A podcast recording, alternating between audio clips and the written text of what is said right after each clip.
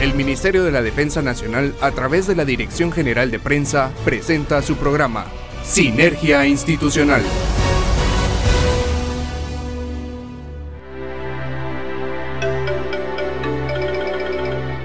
Buenas noches, bienvenidos a Sinergia Institucional Radio. Como siempre, hoy 26 de julio traemos un programa preparado especialmente para ustedes. En esta emisión me acompaña Marisol Ruiz. Buenas noches Marisol, ¿qué tal te encuentras? Bien, bien, gracias a Dios. Estoy pues acá acompañando a todos nuestros amigos escuchas y pues muy contenta de estar compartiendo acá micrófonos con usted. Muy buenas noches Guatemala, espero que estén de lo mejor a ustedes amigos Radio Escuchas, pues gracias por compartir con nosotros en este programa y dejarnos ser parte de las actividades que estén realizando en este momento. Agradecemos la fiel sintonía de todos los que conforman la familia militar y a nuestros amigos que no portan uniforme y que nos siguen a través de nuestras redes sociales en Facebook, Twitter, Instagram, YouTube y TikTok como arroba ejército-gt oficial. Si ustedes desean comunicarse con nosotros, pueden hacerlo a través de nuestro WhatsApp 3697-7800. Y bueno, se lo repetimos nuevamente, 3697-7800. La más cordial invitación para que no se pierda ninguno de los segmentos de Sinergia Institucional Radio. Bienvenidos. Bienvenidos. A continuación en su programa Sinergia Institucional, La Portada.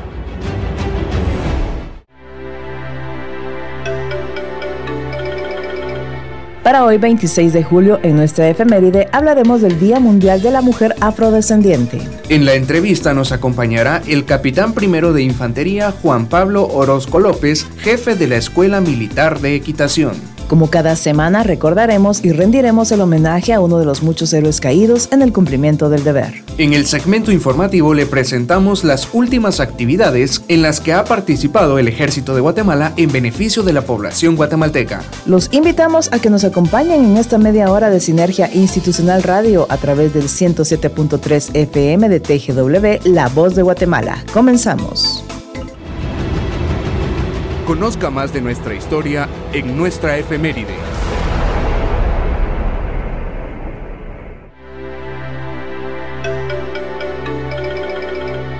Y tal como lo anunciamos en nuestra portada, hablaremos del Día Internacional de la Mujer Afrodescendiente. Pues le comento decir que el Día Internacional de la Mujer Afrodescendiente también se conoce como Día de la Mujer Afrolatina, Afrocaribeña y de la Diáspora. Esta fecha está íntimamente relacionada con el Día Internacional de la Mujer, al ser una oportunidad más de reivindicar los derechos y la dignidad de la mujer en general.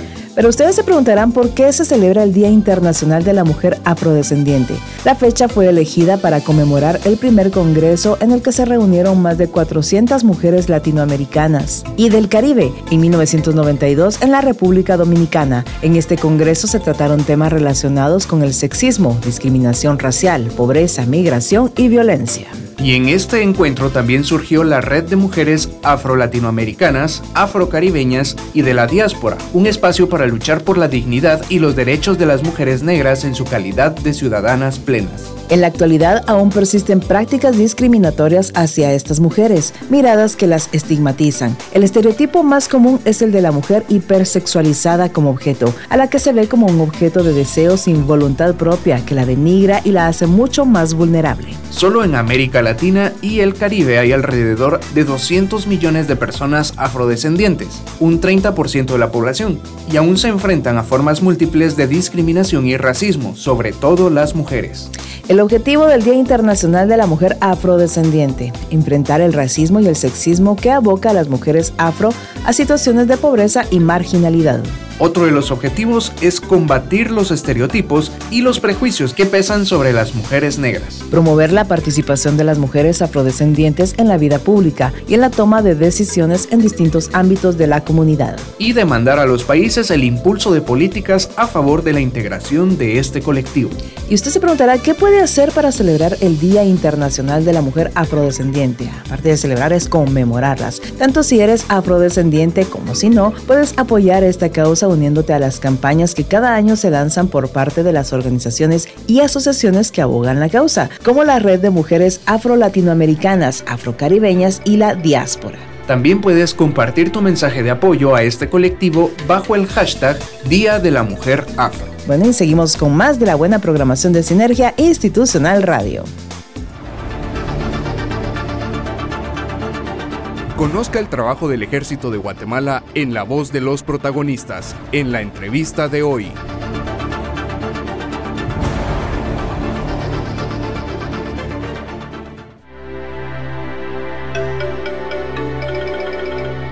Gracias por continuar con Sinergia Institucional Radio conectándote con tu ejército. Recuerde comunicarse con nosotros al 3697-7800 y seguirnos en nuestras redes sociales, Facebook, Instagram, Twitter, YouTube y TikTok como arroba ejército-gt oficial. También no se olvide de la página www.mindes.mil.gt. Bueno, y damos paso a la entrevista para hoy. Me acompaña acá en cabina el capitán primero de caballería Juan Pablo Orozco López. Él es jefe de la Escuela Militar de Equitación. ¿Cómo está mi capitán? Muchísimas gracias. Primero agradecerles por la invitación, eh, darles un atento saludo de parte del señor comandante de la Primera Brigada de Policía Militar, Guardia de Honor, Muchas gracias. el coronel de Infantería de Edgar Rosendo Lima Reina, y asimismo un saludo de, de la familia que conforma la Escuela Militar de Equitación. Excelente, no hemos tenido la oportunidad de eh, irlos a visitar por allá, pero ya nos va a tocar, así como ustedes vienen acá, nosotros vamos a llegar de repente por allá. Pues mi capitán, para empezar con la entrevista, me gustaría mucho, eh, bueno, informarle primero a la población que nos está escuchando que vamos a tratar lo que es el tema de la escuela de equitación. Y me gustaría mucho, mi capitán, que usted nos comentara eh, parte de la historia y funciones. Eh, la Escuela Militar de Equitación eh, pues ha pasado por varios, varias etapas, son cuatro principales. Primero pues se inicia en lo que es la zona 5, como lo que se conocía el establo nacional, todo lo que conocemos hoy como Campo Marte pues eran establos a cargo del ejército. Posteriormente se crea lo que es eh, el servicio de ganadería y remonta y se ve la necesidad de la formación de jinetes para las unidades militares.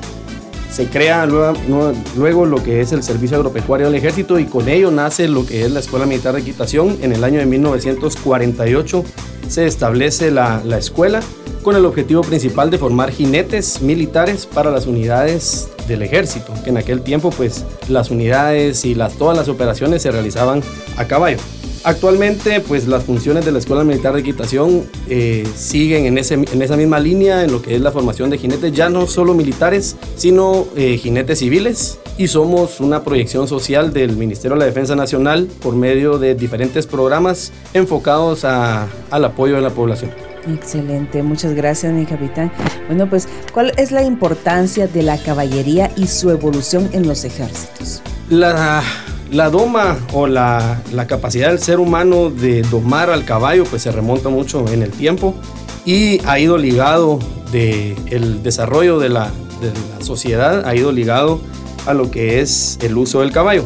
Asimismo los conflictos bélicos también fueron han venido estando ligados a eso. Tanto es de que los conflictos como los como los conocemos eh, pues se fueron desarrollando a caballo y llega hasta la Primera Guerra Mundial pues los conflictos se, se, hacían a caballo.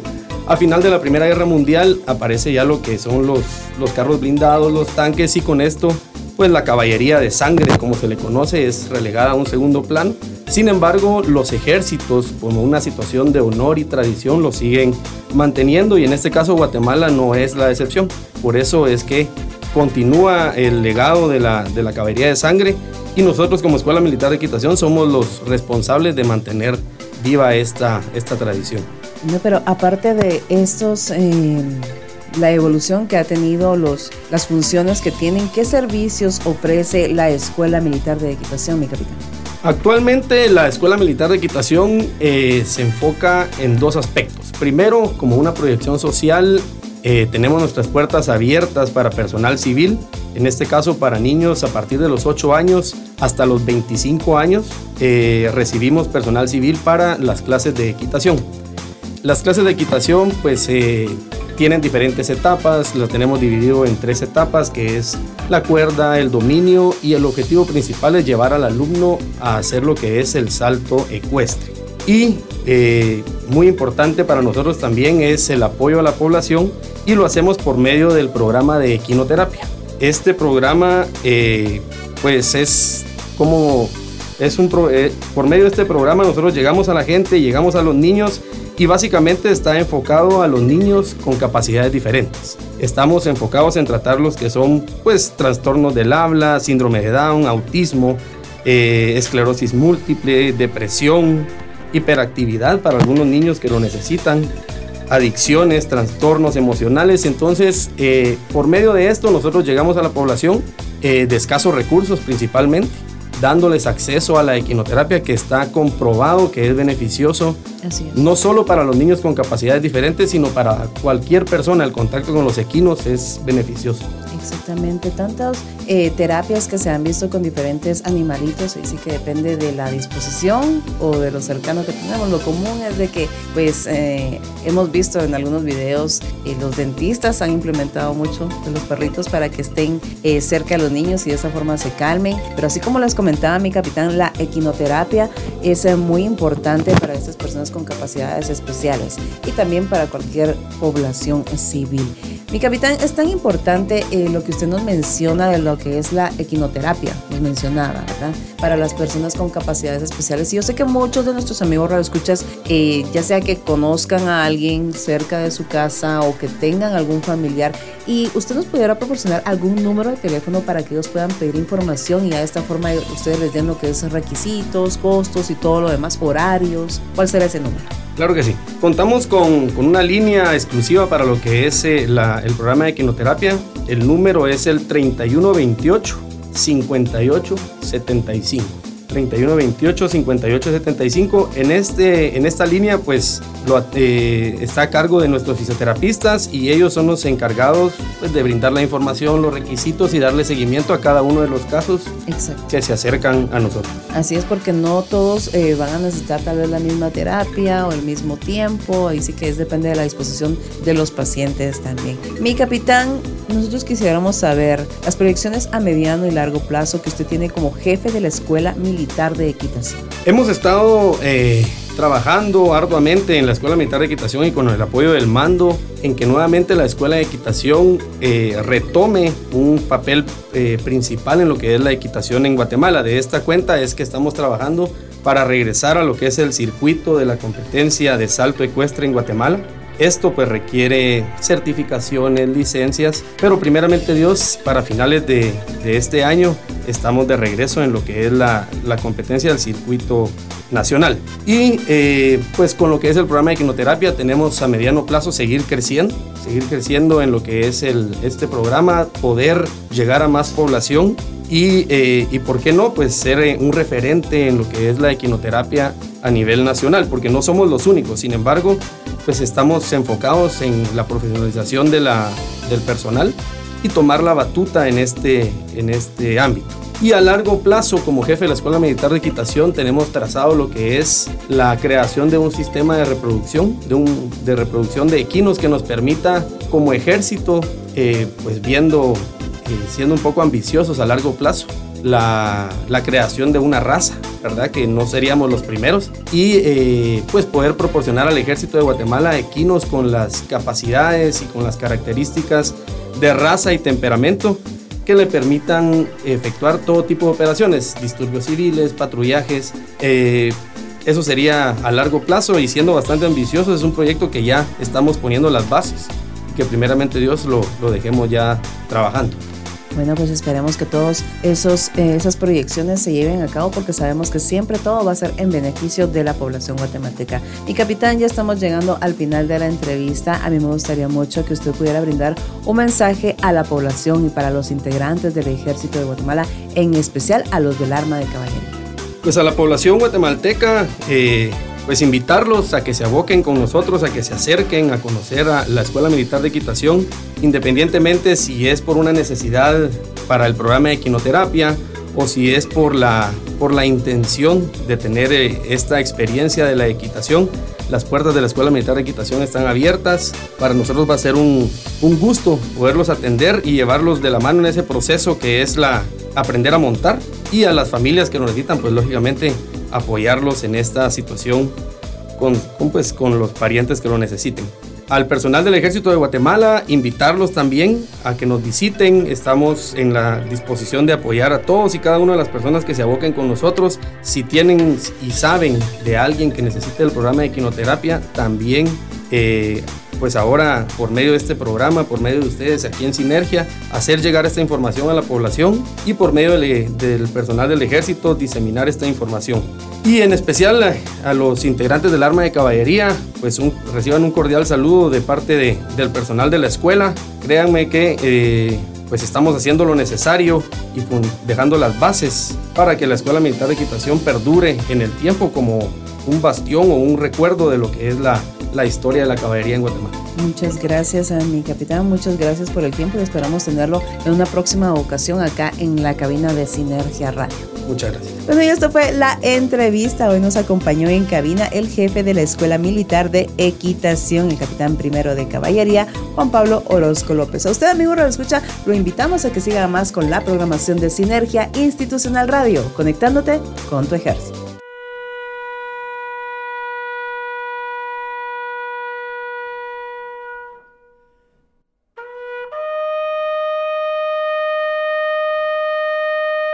Sinergia Institucional rinde un homenaje póstumo a la memoria de nuestros héroes. Esta semana recordamos al soldado de segunda Benito Jiménez Jiménez, quien falleció en combate el 21 de septiembre de 1983 en el caserío La Palma Sayax Chepetén. El soldado de segunda, Benito Jiménez Jiménez, es recordado hoy en todas las brigadas, comandos, servicios y dependencias militares, pues forma parte de la lista de héroes que han dejado una huella indeleble de honor, dedicación, lealtad y servicio a la patria por haber defendido el orden constitucional de la República. Por ello seguirá siendo parte del Ejército de Guatemala. A todos esos héroes de Guatemala rendimos la oración del soldado caído en el cumplimiento del deber. Soldado que nos has precedido hacia el infinito, tu sacrificio no ha sido en vano, pues tu sangre generosa derramada nos señala el camino hacia la victoria, y tu ejemplo de patriotismo y valentía es nuestra consigna. Conozca lo más relevante de las actividades que realiza el Ejército de Guatemala en nuestro segmento de noticias.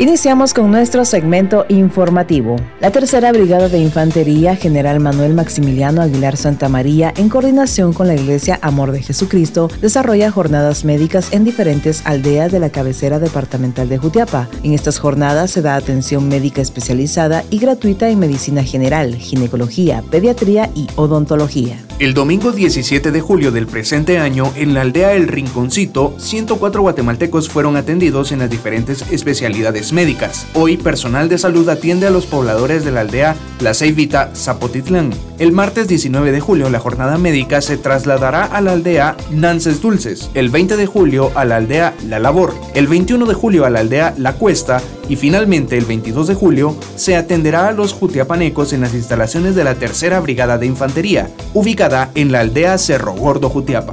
Estas acciones contribuyen con la salud de los guatemaltecos, acercando los servicios médicos a las comunidades más lejanas, con el propósito de prevenir y combatir enfermedades y generar un ambiente más saludable para todos los habitantes del departamento de Jutiapa. El Ejército de Guatemala apoya los esfuerzos del Ministerio de Salud Pública y Asistencia Social desplegando personal en 98 puestos de vacunación a nivel nacional, en donde este personal desarrolla diferentes tareas que facilitan el proceso de vacunación a la población, labor que a la fecha ha permitido que más de 4 millones de guatemaltecos a lo largo de la República hayan sido inmunizados contra el COVID-19. Los soldados contribuyen en diferentes puestos fijos de vacunación, entre los que destacan los instalados en comandos militares de la capital, en donde además se realizan pruebas de hisopado antígeno para detectar posibles casos de esta enfermedad. Primera Brigada de Infantería Mariscal Zavala, Primera Brigada de Policía Militar Guardia de Honor, Campo de Marte, puestos peatonales que permanecen abiertos al público en un horario de 8 de la mañana a 20 horas, en donde la atención se brinda a la población desde los 10 años en adelante.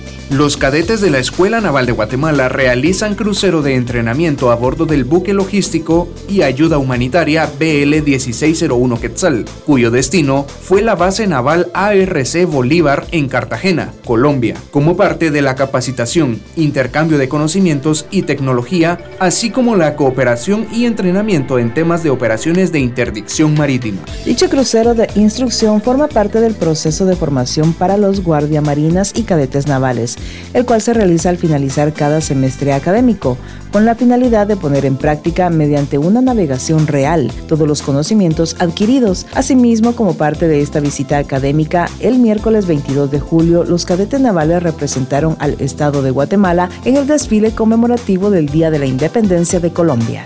Con la finalidad de garantizar la seguridad de los guatemaltecos, policías militares de la Primera Brigada de Policía Militar Guardia de Honor, en coordinación con la Policía Nacional Civil, realizaron patrullajes a pie y a motor. Asimismo, brindaron seguridad a las fuerzas de seguridad civil en puestos de control que se instalan en las diferentes áreas de las zonas 5, 7, 11, 12, 16, 18 y 21 de la ciudad capital, y en los municipios de Villanueva y Amatitlán. Estas operaciones que realizan las unidades militares se enmarcan en el decreto 40200, Ley de Apoyo a las Fuerzas de Seguridad Civil, donde se establece que las Fuerzas de Seguridad Civil podrán ser apoyadas en sus funciones de prevenir y combatir el crimen organizado y la delincuencia común por las unidades del Ejército de Guatemala que se estimen necesarias. Este trabajo conjunto fortalece las capacidades del Estado para promover la seguridad de los guatemaltecos, permitiendo contrarrestar las amenazas a la seguridad interior, las cuales forman parte del tercer eje sustantivo de la Política Nacional de Defensa 2021-2032, Gobernanza, Seguridad y Prosperidad. Seguimos con más información acá en Sinergia Institucional Radio. El general de división Henry Giovanni Reyes Chihuahua, ministro de la Defensa Nacional, participó en la 46 reunión ordinaria del Consejo Superior de la CEPAC el 19 de julio del presente año, la cual se desarrolló en Punta Cana, República Dominicana. Dicha actividad contó con la participación de ministros de defensa, miembros del Consejo Superior y representantes de las Fuerzas Armadas, miembros de la CEFAC. Durante la reunión se realizó el análisis y estructuración de los objetivos que consiste en reafirmar la decisión de seguir fortaleciendo la lucha contra el narcotráfico y organizaciones dedicadas a estos ilícitos, ejecutando acciones contundentes para contrarrestarlos, identificados como la principal amenaza común para la seguridad regional. Asimismo, mantener los esfuerzos de los y Fuerzas Armadas miembros de la CEFAC, brindando apoyo constante y sistemático a las labores de prevención y vacunación que sostienen los gobiernos centroamericanos y del Caribe para contrarrestar los efectos de la pandemia del COVID-19. Dicho compromiso fue plasmado en estricto apego a las legislaciones nacionales y la normativa de la CEFAC, la declaración de la 46 reunión ordinaria del Consejo Superior de la CEFAC, bajo los principios de integración, cooperación y confianza, con la finalidad de fortalecer las tareas y misiones de cada fuerza, con el objeto de mantener la seguridad regional y la preservación de la vida.